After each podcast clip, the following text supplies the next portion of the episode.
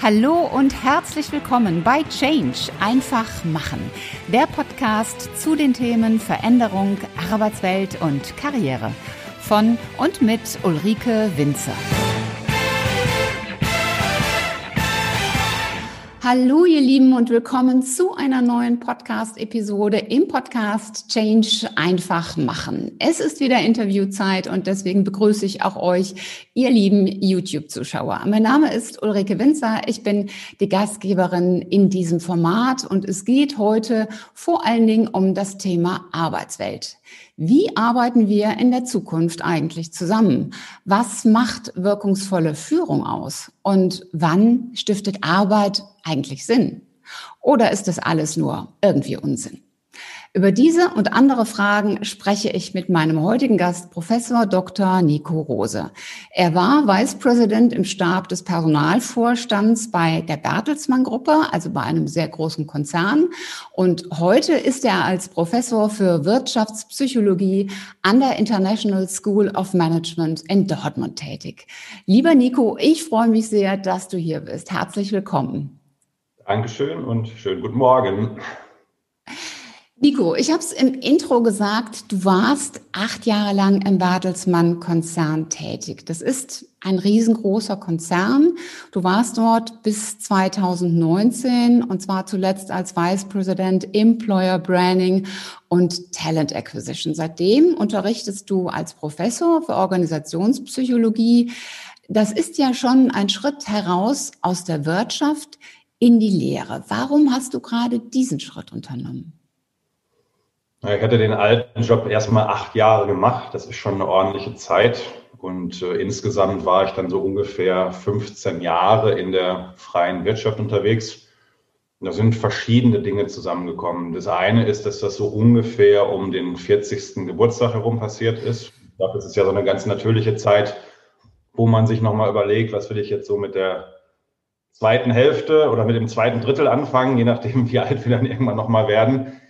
Ich habe tatsächlich meine Kinder auch ein bisschen zu wenig gesehen, insbesondere die jüngste Tochter. Die ist geboren worden in der Zeit, in der mein Job nochmal sehr stark international geworden ist. Ich hatte immer viel Reisepensum, aber früher eher so in Deutschland unterwegs und so in der ausgehenden Zeit war das halt doch viel Amerika und häufig in ganz Europa unterwegs. Und dann habe ich gemerkt, so wenn ich nach Hause gekommen bin, wenn alles gut war, war alles gut. Und mit dem größeren Sohnemann sowieso. Aber wenn nicht alles gut war oder nachts war er sozusagen immer nur Mama und das hat mich tierisch gewurmt. Und war natürlich klar, ich war wahrscheinlich einfach zu wenig da. Also das war ein ganz wichtiger Grund, dass ich irgendwie ein Vehikel finde, wo ich mehr Zeit mit den Kindern verbringen darf. Und das andere ist dann, dass ich immer schon nebenbei gerne viel geschrieben habe. Also ich habe mich ein Teil, obwohl ich ja Manager war, immer schon so ein bisschen wie ein Professor verhalten. Und ich hatte Gott sei Dank einen netten Chef, der mir diese ganzen Sperenzien hat durchgehen lassen. Das heißt, ich habe Fachartikel publiziert. Ich habe aber auch immer schon ein paar Tage im Jahr nebenbei an der Hochschule unterrichtet, wo ich jetzt Professor bin. Und ich glaube einfach, dass da eben irgendwas war, was noch so, so raus wollte, wofür in dem Managementjob dann doch kein richtiger Platz gegeben war.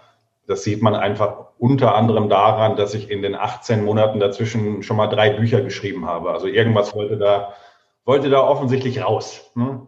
Und dann noch ein paar andere Dinge, aber das sind schon so die, die wesentlichen Punkte. Ja, du hast es gerade schon angesprochen, du hast äh, ein paar Bücher geschrieben. Eines dieser Bücher heißt ja Führen mit Sinn. Und ich gehe jetzt einfach mal davon aus, dass du das ja auch im Bertelsmann-Konzern gelebt hast, das Führen mit Sinn. Wie schafft man es in einem so großen Konzern, wie Bertelsmann ja nun mal ist, den Mitarbeitern Sinn zu transportieren? Jetzt ist die Frage, wer ist den Mitarbeitern? Also 120.000 Menschen gleichzeitig einen Sinn zu vermitteln, ist wahnsinnig schwierig. Ich halte das auch für unmöglich.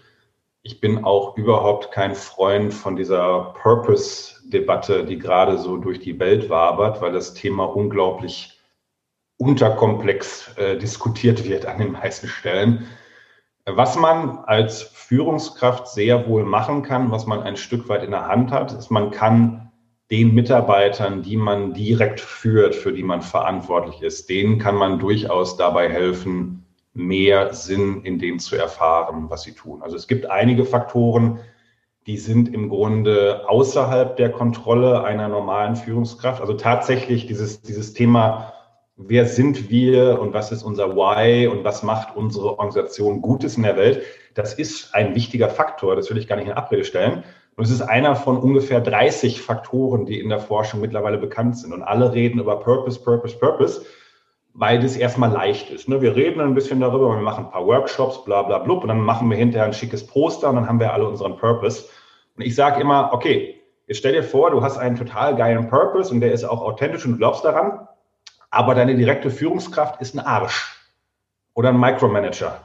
Wie viel Sinn macht dein Job dann noch? Ne? Also ich, ich habe neulich mal diese Metapher gewählt, es gab früher mal diese Sparkassenreklame, wir machen das mit den Fähnchen. Ne? Also wie, wollen, ich, ich weiß nicht, ob die Leute die noch kennen, da ging es darum, äh, eine andere Bank sitzt so in so einem stickigen Konferenzraum zusammen und überlegt, wie können wir so gut werden wie die Sparkasse? Und dann wird eben gesagt, okay, ja, wir könnten das machen und das und das und das und das. Und wenn wir das alles richtig gut machen, dann werden wir so gut wie die Sparkasse. Und dann fragt der Chef sozusagen, und was müssen wir dafür tun? Ja, wir müssen das, das, das, das, das tun. Und als sie dann erkennen, wie aufwendig das in Wirklichkeit ist, sagt dann der Marketingchef irgendwie, okay, wir machen das mit den Fähnchen. Und ich glaube, so ist das im Augenblick auch ähm, mit dem Purpose. Also um es mal konkret zu machen, wir empfinden Sinn unter anderem erstmal aus gelingenden Beziehungsmustern. Also wenn wir die Menschen mögen im weitesten Sinne, mit denen wir arbeiten, daraus ziehen wir Sinn.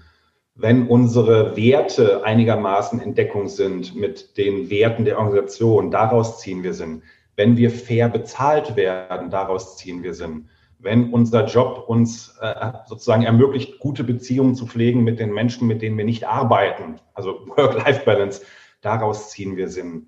Wenn wir stärkenorientiert geführt werden, dann empfinden wir Sinn. Wenn wir Selbstwerdung empfinden im Rahmen der Arbeit. Also ich komme mir in dem, was ich tue, selbst näher. Das hat unter anderem auch was mit Stärkenorientierung zu tun, aber auch noch mit ein paar anderen Themen wenn wir ganz viel Freiräume bekommen, wenn wir Autor unserer eigenen Geschichte sein dürfen, trotz Einbindung in Regeln und Compliance und Hierarchie, dann empfinden wir Sinn.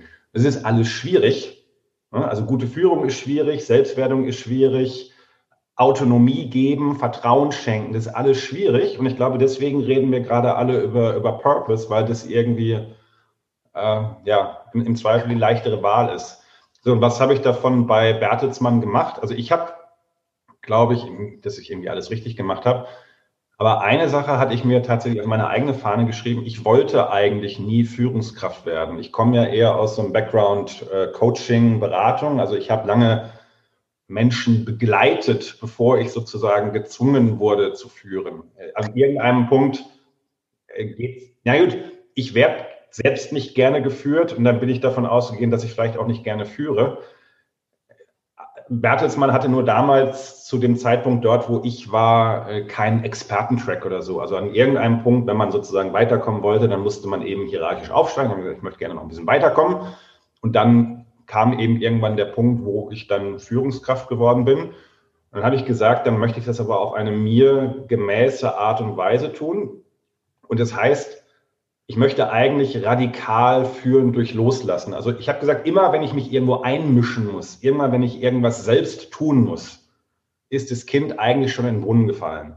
Entweder weil ich nicht genug vertraue oder weil der Mitarbeiter oder die Mitarbeiterin sich irgendwie unsicher fühlt. Und dann ist es eher meine Führungsaufgabe, diese Unsicherheit zu beseitigen. Manchmal steht auch irgendein organisationaler Bullshit im Weg und dann ist es meine Aufgabe, diesen Bullshit aus dem Weg zu räumen aber immer dann, wenn ich mich inhaltlich einmische, ist eigentlich schon was verkehrt gelaufen.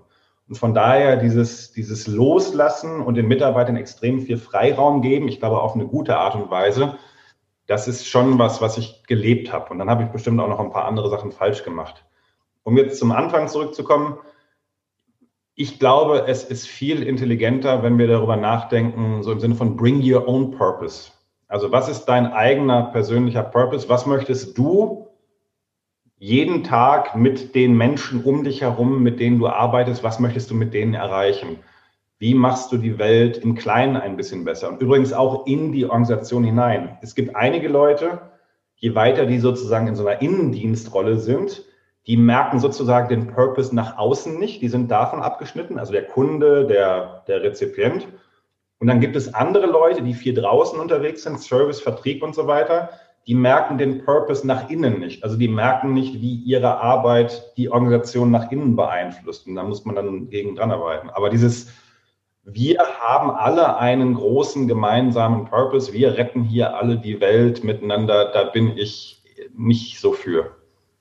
Also wenn ich das richtig verstehe und versuche zusammenzufassen, sagst du, Purpose, Sinn auf globaler, ganzer Unternehmensebene ist nett und schick und ist auch ganz schön, wenn es das gibt, muss aber nicht. Das wirklich Entscheidende ist die einzelne Führungskraft, die mit oder ohne globalen Purpose immer die Möglichkeit hat, dem eigenen Tun Sinn zu geben und vor allen Dingen den, den Mitarbeiter individuell mit Sinn, sagen wir mal, zu befüllen. Also der eine, der eben die lange Leine braucht, den freilaufen zu lassen und der andere, der vielleicht eine enge Führung braucht, der vielleicht auch nicht den Sinn in seiner Tätigkeit sieht, sagen wir mal der Buchhalter, dem einen Sinn mitzugeben, indem er ihn zeigt, du bist wichtig als einzelner Mensch in diesem Unternehmen, weil als Buchhalter sorgst du dafür, dass das Geld rein und rauskommt und ohne Geld ist das Unternehmen nichts. Ja. So in etwa?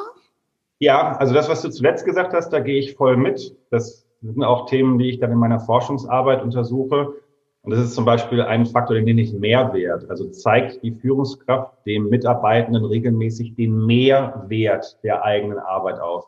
Das, was du vorher gesagt hast, befüllen, da bin ich wieder so ein bisschen uh, vorsichtig, weil Sinn erstmal eine Konstruktion ist. Also ich konstruiere einen Sinn in dem, was ich tue. Ich erkenne ein Muster. Du kannst, wie Viktor Frankl das sehr klug gesagt hat, du kannst anderen Leuten ein Sinnangebot machen. Du kannst ihnen, du kannst ihnen eine Sinneinladung geben.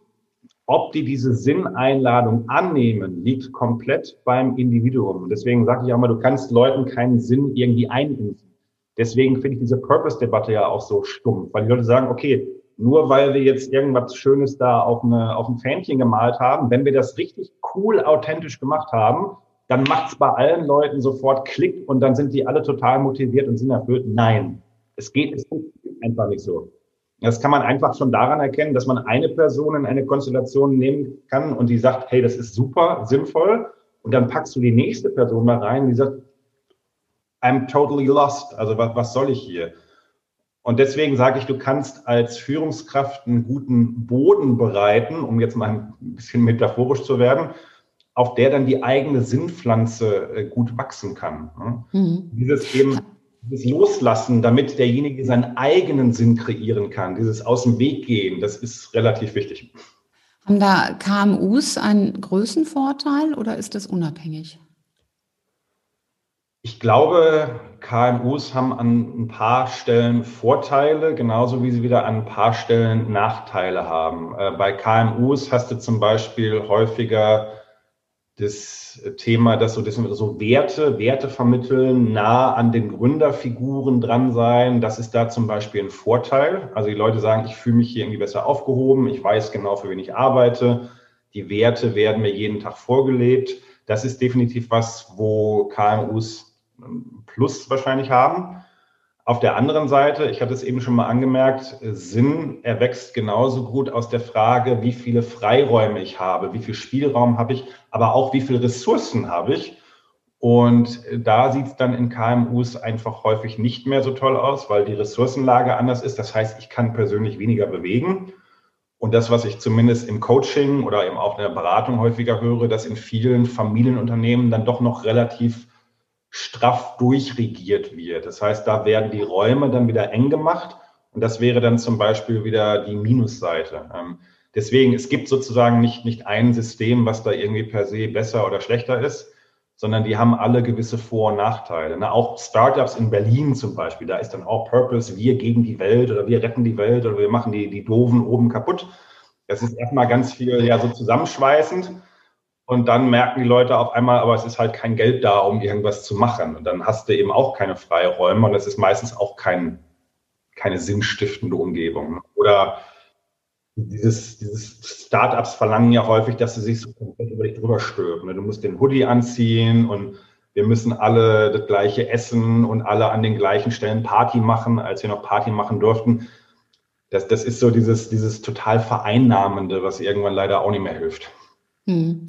Wie finde ich denn heraus oder wie, wie kann ich denn messen, dass ich an der Stelle ein, ein Thema habe in einem Unternehmen?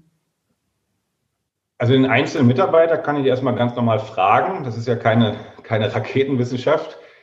Ähm, ich habe ein, ein System, nee, ich habe das nicht, ich wollte gerade sagen, ich habe das entwickelt, das stimmt gar nicht. Ich habe von einer sehr äh, tollen Forscherin namens Amy Wisniewski etwas mit Erlaubnis entwendet.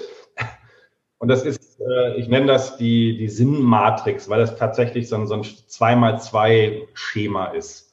Und da stecken ein Stück weit die Dinge drin, die ich eben schon genannt habe. So auf der einen Achse hast du äh, Tun und Sein. Also oben ist etwas, wo ich irgendwie aktiv bin und wo ich was mache. Und auf der unteren Ebene hast du eher sowas wie ich, ich bin, ich bin mit anderen Menschen oder ich bin mit mir und meinem inneren Dialog. Und auf der horizontalen Achse hast du einmal, es bezieht sich auf mich selbst in der Wirkung oder es bezieht sich auf andere. Also sehr, sehr äh, basale Dimensionen. Und dann hast du zum Beispiel oben tun für andere. Und das ist eben zum Beispiel das, wo, wo Leute gerade drüber reden. Ne? Was machen wir, um die Welt schöner, besser zu machen? Aber eben auch, wie erlebe ich meinen Impact nach innen in die Organisation hinein? Unten rechts hast du äh, Sein mit anderen. Da geht es also um, um Bindung mit anderen Menschen, aber auch um Bindung an das System. Unten links hast du Sein mit mir selbst. Da geht es also um Selbstwerdung, Stärkenorientierung etc. pp. Und oben links hast du Tun in Bezug auf mich selbst, also sprich wirklich Kontrolle, Macht, Selbstwirksamkeit. So, und das sind Faktoren, die sozusagen aus der Forschung abgeleitet wurden, aber da hätte man vielleicht auch von selbst drauf kommen können. Also man kann ja durchaus auch von verschiedenen Blickwinkeln auf intelligente Dinge kommen. Und was ich jetzt zum Beispiel mache im Coaching oder in Workshops, ich äh, klatsche da einfach eine Zehner-Skala dran. Also ich nehme das und mache daraus eine Skalierungsfrage. Und dann frage ich die Leute, schätz mal dich selber ein. Wo bist du von eins bis zehn beim Thema zum Beispiel Impact in die Organisation hinein? Und wenn die Person dann sagt sieben von zehn, dann kannst du fragen, okay, was würde es für dich bedeuten, von sieben auf eine acht zu kommen?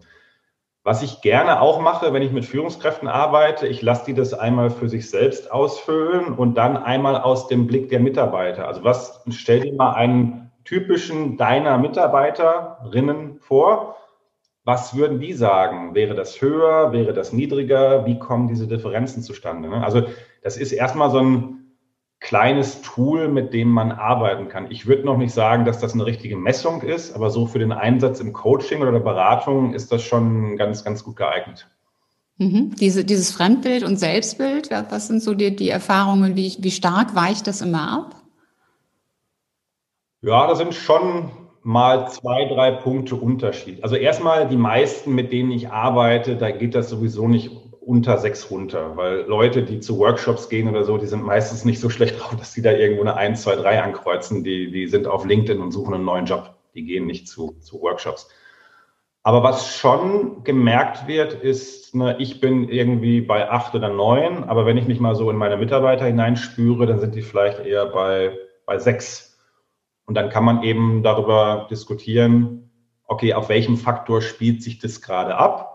Wo kommen diese Unterschiede her und wie kann ich gemäß meiner Führungsrolle vielleicht darauf einwirken, dass diese Differenz sich ausgleicht. Weil die Idee ist schon, du möchtest eigentlich immer weiter wachsen. Ne? Wenn man jetzt zum Beispiel merkt, okay, ich habe für mich bei Freiraum, also oben links, Spielräume und so weiter, ich habe für mich eine 8 oder eine 9 angekreuzt.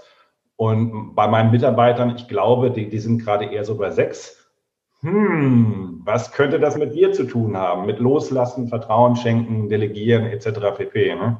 Ja.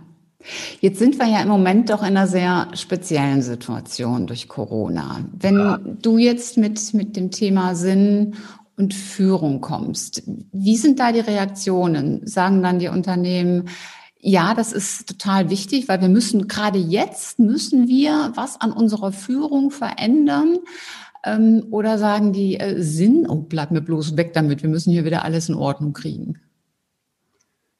Äh, komischerweise gar nicht. Also die Natur der Anfragen hat sich natürlich ein bisschen verändert. Das heißt, im Augenblick ist ganz viel virulent, ne? Führung auf Distanz, Führung über Zoom und so weiter. Nur meine Aussage ist auch immer, äh, ich habe auch vor ein paar Tagen was auf LinkedIn gepostet. Das ist dann so ein bisschen explodiert, aber ich glaube da sehr dran. Ich sehe zum Beispiel immer sowas wie Digital Leadership. Ich glaube nicht, dass es Digital Leadership war. Also es gibt natürlich sowas wie strategische Unternehmensführung. Es gibt Technologiekompetenz, ohne Frage. Aber digitale Führung als eigenen Führungsstil halte ich für komplett bekloppt. Also dann könnte man auch sagen, früher mussten die Leute Führung per Brieftaube lernen oder, oder vielleicht früher auch, ich weiß nicht, vielleicht gab es früher Dampfmaschinenführung oder so. Also das, was innerhalb der Führung funktioniert, was Führung aus Sicht der Geführten gut macht, das hat nichts mit dem Kanal zu tun. Das hat was mit der Beziehungsgestaltung zu tun. Was wir jetzt natürlich haben, ist, dass bestimmte Aspekte der Beziehungsgestaltung schwieriger wird, dadurch, dass wir vermehrt eben uns nur noch äh, als schwarzes Kästchen betrachten möchten. Also das möchte ich gar nicht in Abrede stellen. Aber zum Beispiel diese Faktoren, die ich eben geschildert habe, die gelten genauso gut für Führung über Zoom oder Telefon wie für Führung, wenn man miteinander im Raum sitzt. Und von daher, ich merke schon, dass die Leute das immer noch umtreibt. Sie, sie nähern sich, glaube ich, dem Thema von einem, von einem anderen Punkt aus ne, und sind natürlich viele schon gerade so ein bisschen so im, im Survival-Modus. Was ich dann aber gerne tue, später auch so als Ausblick, äh, viele reden ja im Augenblick auch über Resilienz. Ne, und das ist gerade ein großes Thema, wir müssen alle resilient sein. Äh, wir sind da eigentlich längst 30 Jahre schon ein bisschen weiter in der Folge. Also nicht, dass Resilienz nicht wichtig ist, finde ich ein ganz wichtiges Thema, worüber wir seit ja, irgendwie schon Mitte der 80er Jahre unter anderem über reden, ist etwas, das wir äh, posttraumatisches Wachstum nennen. Also Resilienz ist ja im Grunde so ein bisschen angedacht. Du wirst, ne, wenn man jetzt so in Metaphern denkt, du bist der, der Bambushalm und der wird halt vom Wind umgeweht und weil du so resilient bist, richtest du dich wieder auf. Metaphorisch gesehen du bist ungefähr wieder da, wo du vorher warst und bist halt unbeschadet durchgekommen. Ich weiß, es gibt auch noch andere Konzepte, aber das ist so ein bisschen drin angelegt. Ich hätte jetzt eher an die Eiche gedacht, dass der Wind äh, gar ja. nichts macht. Ich habe schon ein paar Mal gesehen bei Kollegen so Bambusstrategie, aber okay. wie auch immer. Aber sag mal, die, die Metapher da drin ist, du wirst halt irgendwie belangt, du wirst angepustet und richtest dich danach wieder auf, weil du eben biegsam und flexibel bist und dann bist du ungefähr da, wo du vorher bist. Herzlichen Glückwunsch, ist schön. Was wir mittlerweile verstehen äh, bei Individuen, aber langsam aber sicher auch bei Organisationen ist, dass viele Menschen eigentlich eher in einen Prozess gehen, den wir ähm, posttraumatisches Wachstum nennen. Also viele Leute kennen posttraumatische Belastung. Ne? Also ich, genau. Klassiker ist, ich war Soldat im Kriegseinsatz und habe dann irgendwelche Bilder im Kopf, die ich nicht mehr loswerde und habe dann eben Angststörungen und so weiter. Und das gibt es und das ist auch schlimm und das müssten wir dann auch behandeln lernen, aber das machen wir auch schon seit vielen Jahrzehnten.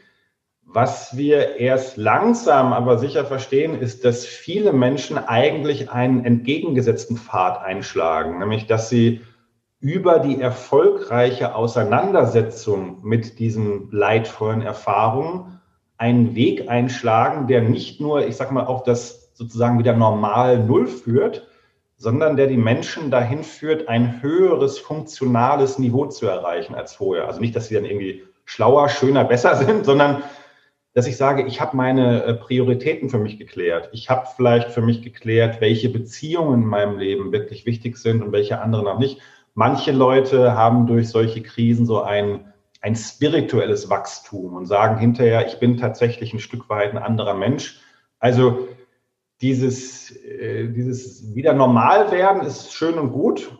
Ich denke eigentlich eher darüber nach, wie können Menschen und vielleicht auch Teams oder ganze Organisationen anders aus der Krise herauskommen. Und genau das sehen wir jetzt auch gerade. Viele Unternehmen überdenken gerade ihre Geschäftsmodelle. Ne? Also ist das, was wir bisher eigentlich gemacht haben, ist es das, was wir danach auch machen wollen?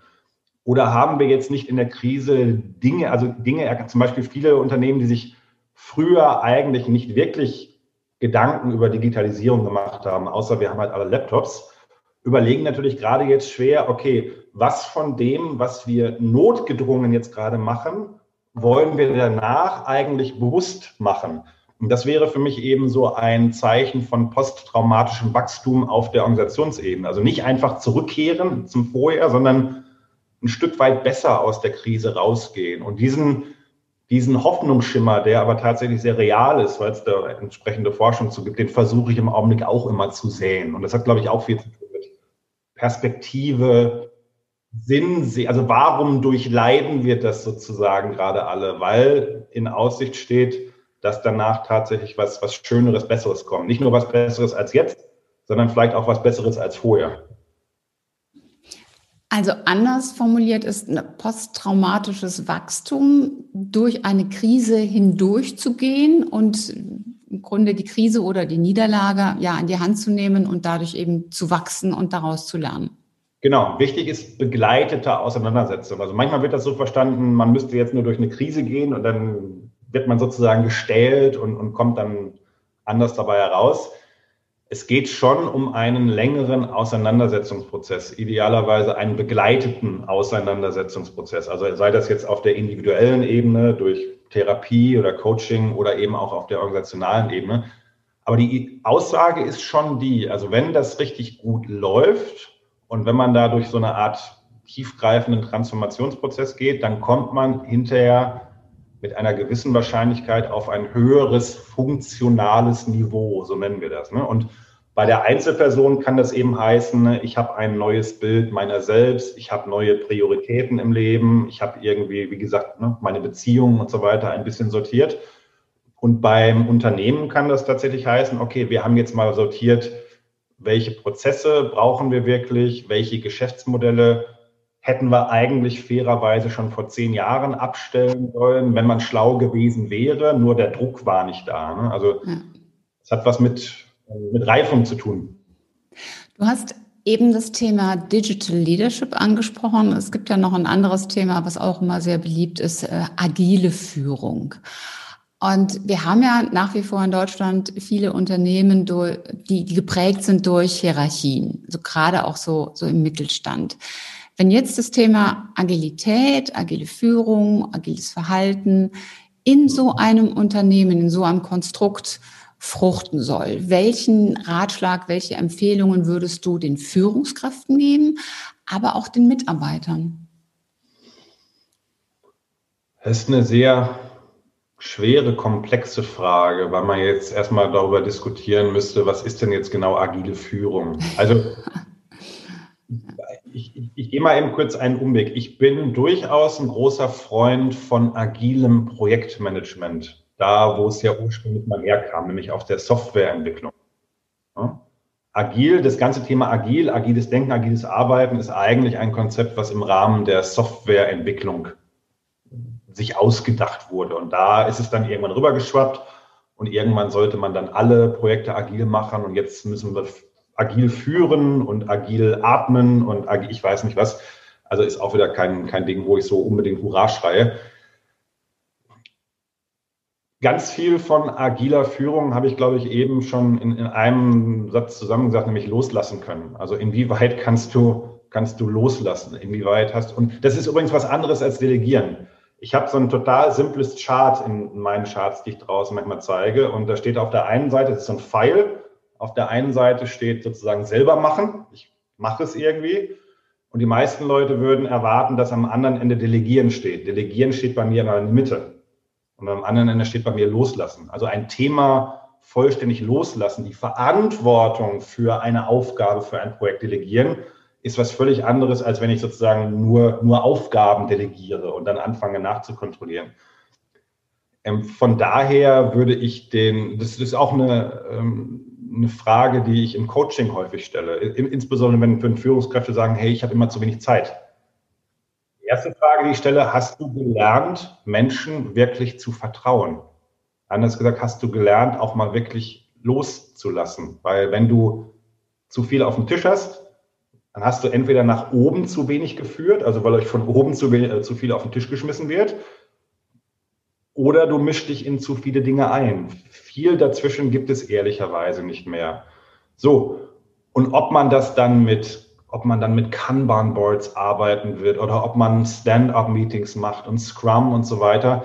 Das ist, glaube ich, erstmal eine Frage der Philosophie, aber es ist vor allen Dingen auch eine Frage der Aufgabe. Also auch da finde ich wieder, wird das Thema total unterkomplex diskutiert. Die erste Frage, die ich mir nämlich stellen müsste bei solchen Dingen ist, sind wir ein Team oder sind wir eine Arbeitsgruppe? Und da scheitert es bei den meisten Leuten schon. Ein Team unterscheidet sich von einer Arbeitsgruppe dadurch, dass es ein ganz klar gemeinsames Ziel gibt mit einem hohen Grad an Interdependenz. Also wenn ich meinen Job scheiße mache, kannst du nicht weiterarbeiten. Das meiste, was draußen passiert in den Büros, ist überhaupt kein Teamwork, sondern ist sowas wie, wie gemeinsame Gruppenarbeit. Ich arbeite an Themen, du arbeitest an Themen und du arbeitest auch an Themen. Und auf einer irgendwo abstrakten, übergeordneten Ebene laufen die natürlich alle zusammen. Aber hier, Mitarbeiter A, wenn ich was nicht korrekt mache, heißt das noch lange nicht, dass Person B nicht weiterarbeiten kann.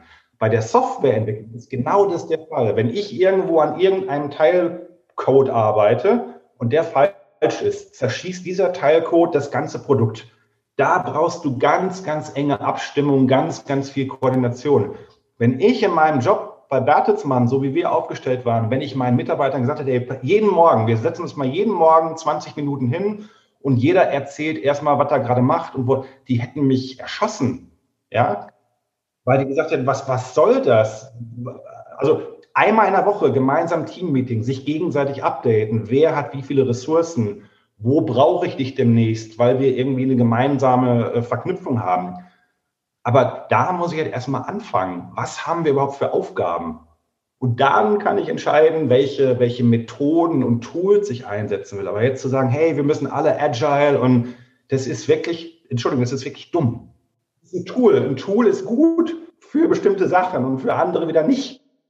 Recht hat er. Ein Tool ist gut und zwar für bestimmte Sachen und für andere eben nicht. Deshalb essen wir die Suppe mit einem Löffel und nicht mit einer Gabel.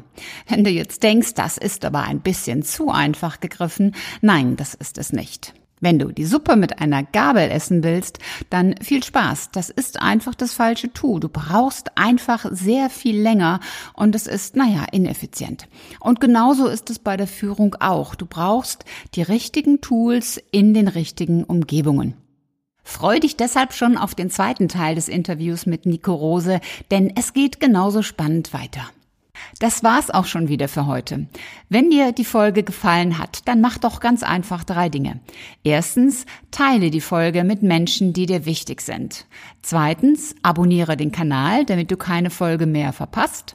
Und drittens, hinterlass mir gerne eine, am liebsten 5-Sterne-Bewertung bei Apple Podcast und eine Rezension. Ich freue mich in jedem Fall, wenn du auch beim nächsten Mal wieder mit dabei bist. Und wenn du Fragen oder Anregungen hast, dann schreib mir eine Nachricht. Alle Kontaktdaten findest du in den Show Notes. Und bis zum nächsten Mal. Sei großartig und mach einfach Change. Deine Ulrike Winzer.